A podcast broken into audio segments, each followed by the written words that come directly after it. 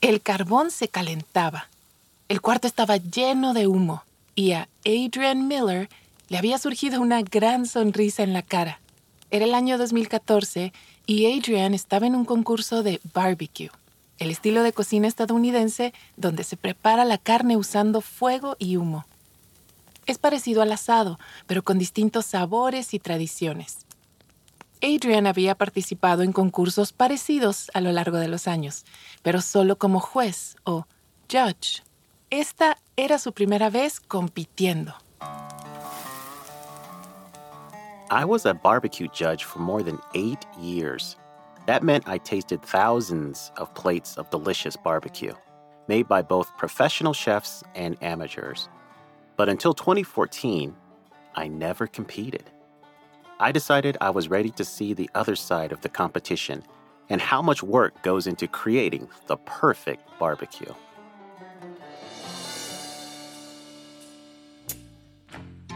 Welcome. Bienvenidos y bienvenidas a Relatos en Inglés, un podcast de Duolingo. Soy Diana Gameros. En cada episodio podrás practicar inglés a tu propio ritmo, escuchando historias reales y fascinantes, contadas por las personas que las vivieron.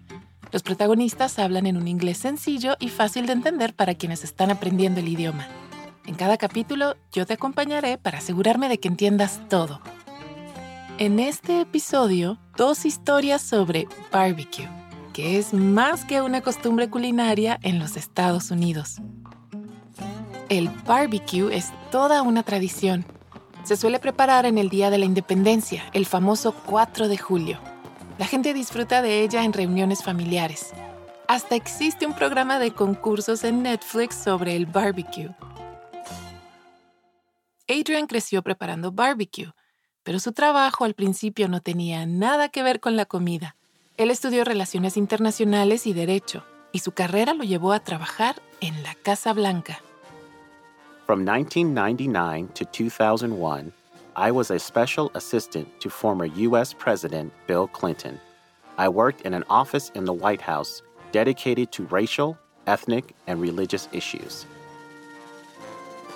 Adrian dejó la Casa Blanca cuando George Bush hijo entró como presidente en el 2001. Eran tiempos de recesión económica. It was difficult to find a job then, so I had a lot of time to read. And I found a book on the history of Southern food called Southern Food at Home, on the Road, in History by the journalist John Egerton. That book made me want to learn everything about Southern food, so I started researching. Southern food es una expresión que se usa para describir la comida típica del sur de los Estados Unidos, como el maíz y el pollo frito, y también el barbecue. Barbecue is considered a Southern food, but it's really in its own category, with its own very special history, which has a strong connection to Black culture. As a Black person myself, I feel a personal relationship to this history, and through my research, I also learned about the Native American origins of barbecue. Leyendo, Adrian aprendió que cuando los europeos llegaron a Norteamérica, combinaron sus propios métodos de cocinar la carne directo en el fuego con las costumbres de los pueblos originarios para preparar carne ahumada. Europeans usually cooked the whole animal over fire at a very high temperature, but many Native Americans smoked meat or fish in a low and slow way. So they put the meat close to the smoke for a few hours or sometimes for a few days. After a while, Europeans started to combine these two styles of cooking meat. Este estilo combinado de cocinar requería mucho trabajo. Los colonizadores europeos forzaron a la gente de África que habían esclavizado, o enslaved, a cocinar para ellos. A lo largo del tiempo, la gente esclavizada empezó a incorporar sus propios ingredientes y sabores, y estos definen el sabor del barbecue de hoy en día. Many of the black people enslaved by the European colonizers were originally from West Africa, and they imported a lot of cooking traditions. They used ingredients like chilies, vinegar, and red pepper in their barbecue. And because they cooked For such long hours and for so many people, they became very good at it. Todo esto le fascinaba a Adrian, pero él no solo quería leer sobre barbecue, quería ponerlo en práctica. Así que se apuntó a un programa de formación para ser juez oficial en concursos de barbecue. Lo primero era elegir el estilo en el que iba a especializarse. There are several different styles of barbecue, all named for the places they come from. Each style uses a different type of meat, sauce, and way of cooking. Uno de los estilos más conocidos de barbecue se llama Kansas City Style. Se llama así por la ciudad en donde fue creado y se distingue por la salsa que se usa, la cual es medio dulce. Pero hoy en día se encuentra ese estilo de barbecue por todos los Estados Unidos, incluido Colorado, donde Adrian se crió. I chose to become a certified judge for the Kansas City Barbecue Society because it's my favorite style. I ate it while I was growing up, so it makes me think of my childhood. In that style of barbecue, the categories of meat are pork, beef, and chicken. And then the judges give it a grade for its texture, taste, and appearance.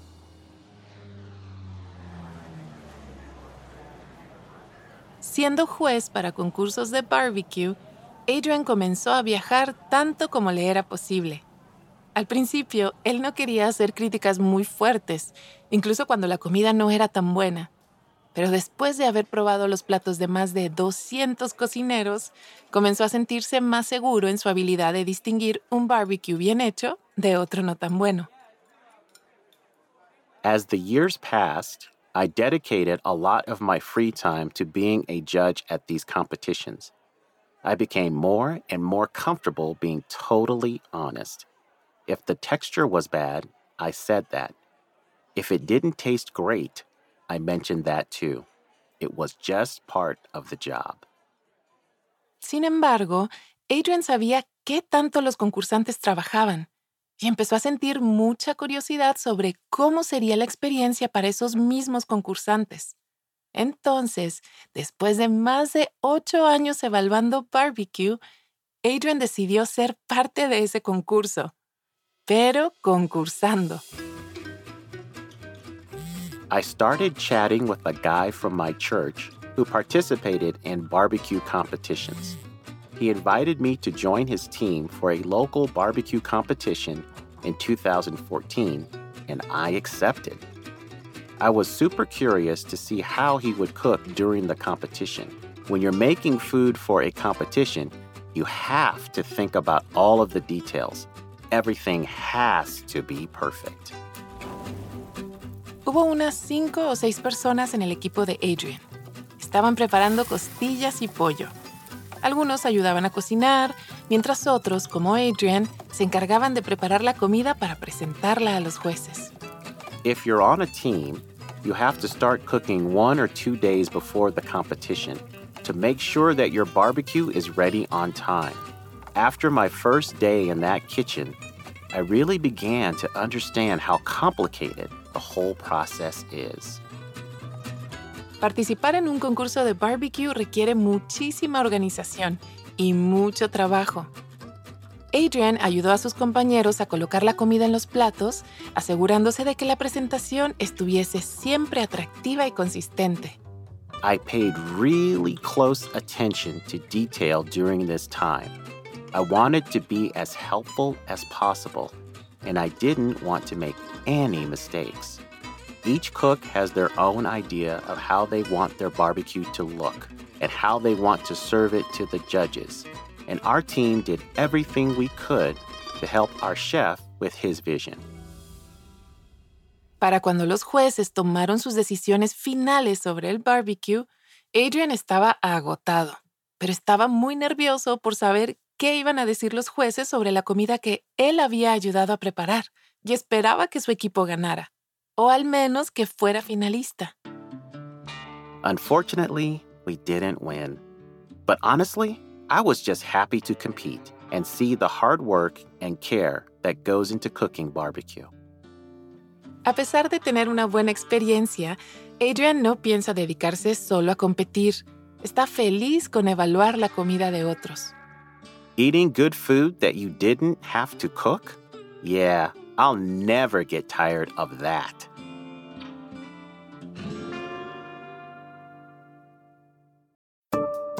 Antes de seguir con la historia, ¿te has preguntado alguna vez cuál es tu nivel real de inglés? Friend. Home.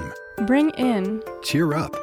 El Duolingo English Test es una forma cómoda, rápida y barata de saberlo. El examen lo puedes hacer online cuando te venga mejor desde tu casa, sin tener que desplazarte a ningún sitio. Y lo mejor, ya lo aceptan miles de universidades de todo el mundo. Si quieres tomarlo y saber cuál es tu puntuación, puedes practicar de forma totalmente gratuita a través del enlace go.duolingo.com barra relatos. Otra vez, go.duolingo.com barra relatos. Ahora volvamos a nuestro episodio de hoy.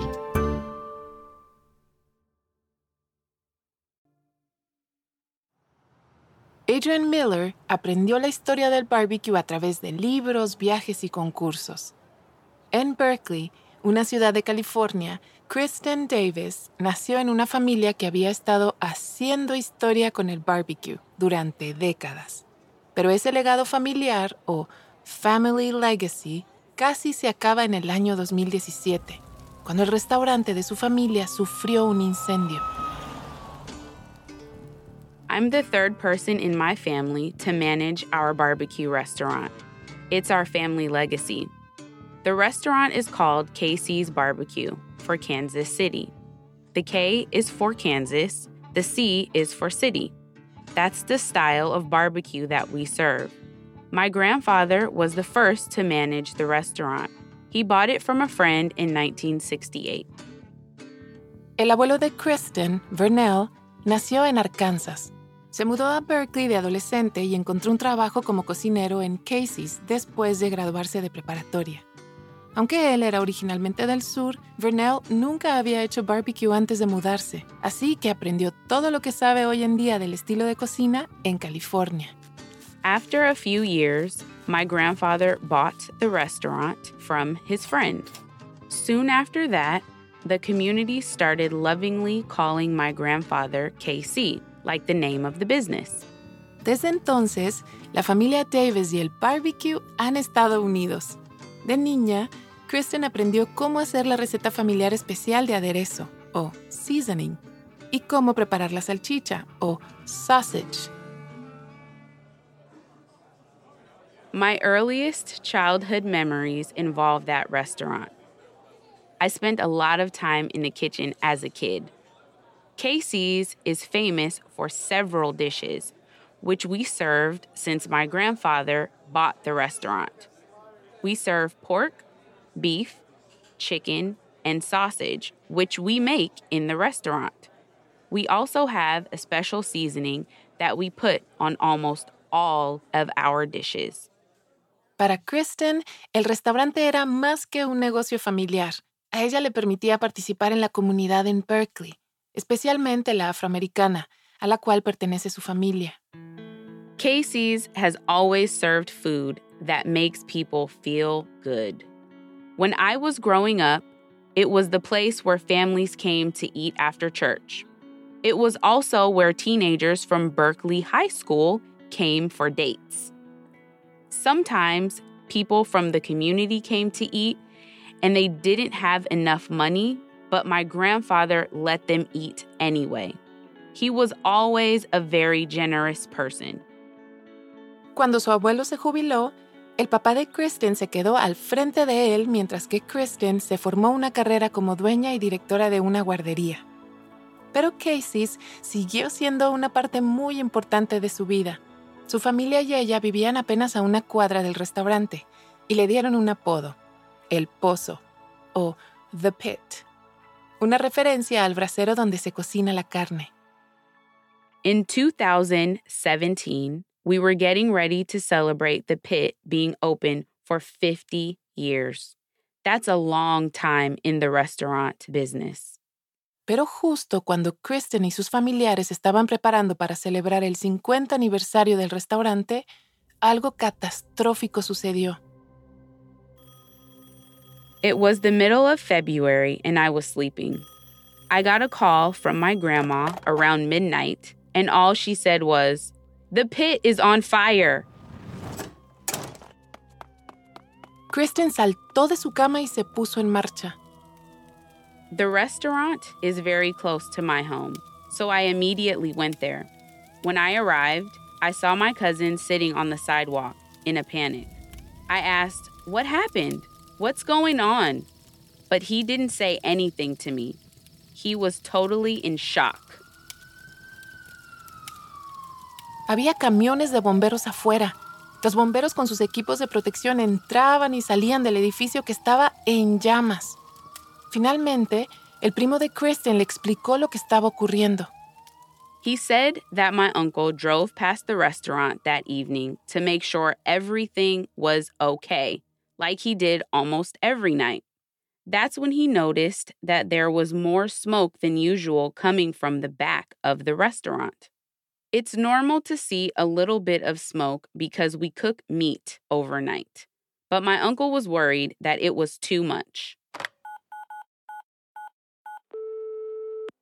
El tío de Kristen inmediatamente llamó a su abuelo, que se plantó también de inmediato en el restaurante para averiguar qué pasaba. Cuando llegó Kristen, su abuelo seguía dentro del restaurante.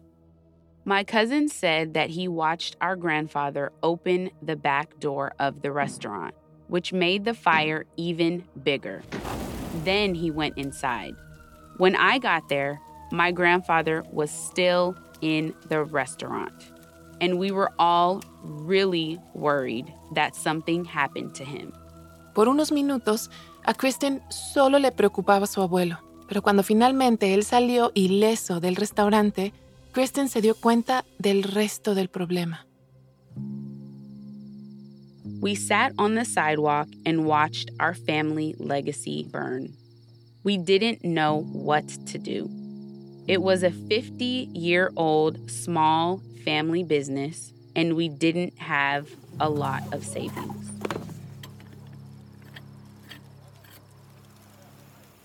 No solo tenían pocos ahorros o savings, tampoco tenían seguro en ese momento. Kristen se preguntó si aquello era el final de Casey's Barbecue. Algunos de los bomberos conocían a la familia y después de mojar el edificio y controlar las llamas, se ofrecieron a intentar rescatar algunos de los tesoros familiares o heirlooms. One of the firefighters was actually a regular customer at the restaurant. He asked, Is there anything I can save? Is there anything that is quick and easy for me to get out of the restaurant? He knew that we had a lot of family heirlooms.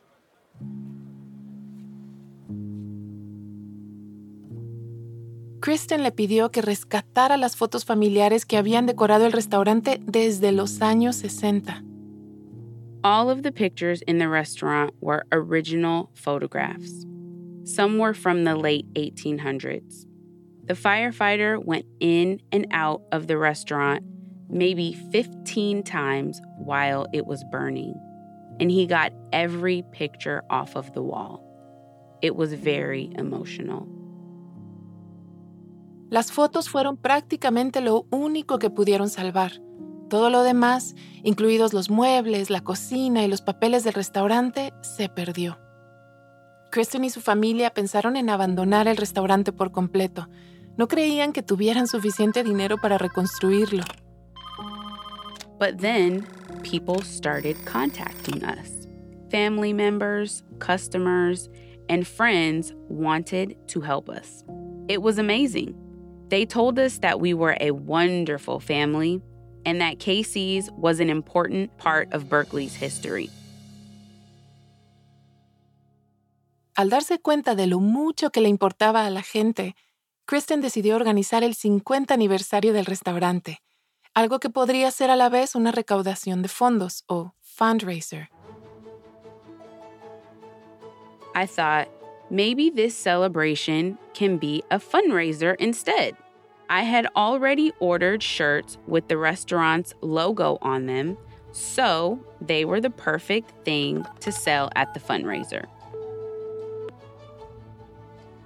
Kristen contactó a las personas a las que ya había invitado al aniversario y les dijo que el evento ahora sería una recaudación de fondos. Muchos respondieron y ofrecieron ayuda.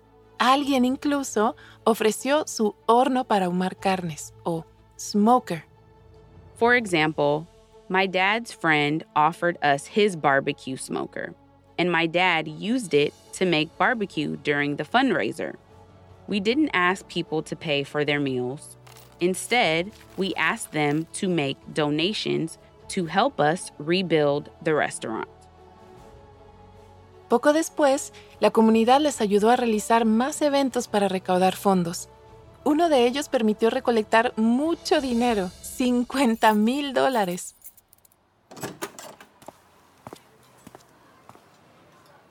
It was crazy that the community helped us so quickly.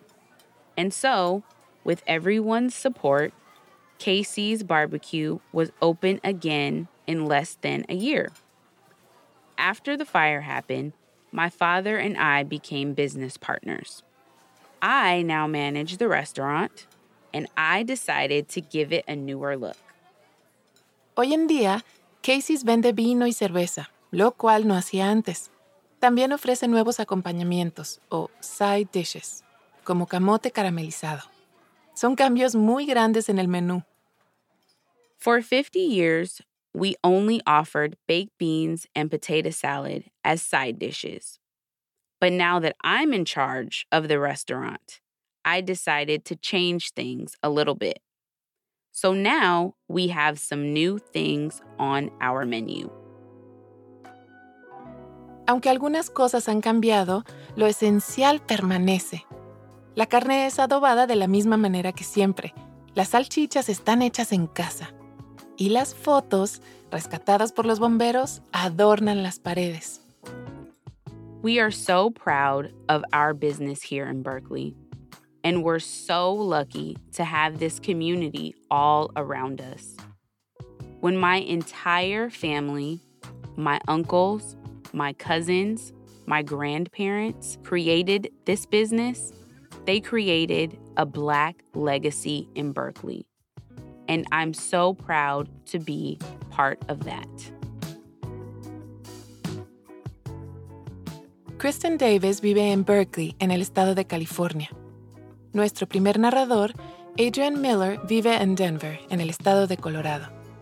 Escribió el libro Black Smoke, African Americans in the United States of Barbecue. Humo Negro, Afroamericanos y los Estados Unidos de Barbecue. Este episodio fue producido por Caro Rolando, de Atón de Media. Gracias por haber escuchado Relatos en Inglés. Nos encantaría saber qué te pareció este episodio. Puedes enviarnos un correo electrónico a podcast.duolingo.com o también puedes enviarnos un mensaje de audio por WhatsApp al más 1 703 953 9369. Relatos en Inglés es una producción de Duolingo y Adonde Miria. Puedes seguirnos en Spotify o tu plataforma preferida. Yo soy Diana Gameros. Thank you for listening.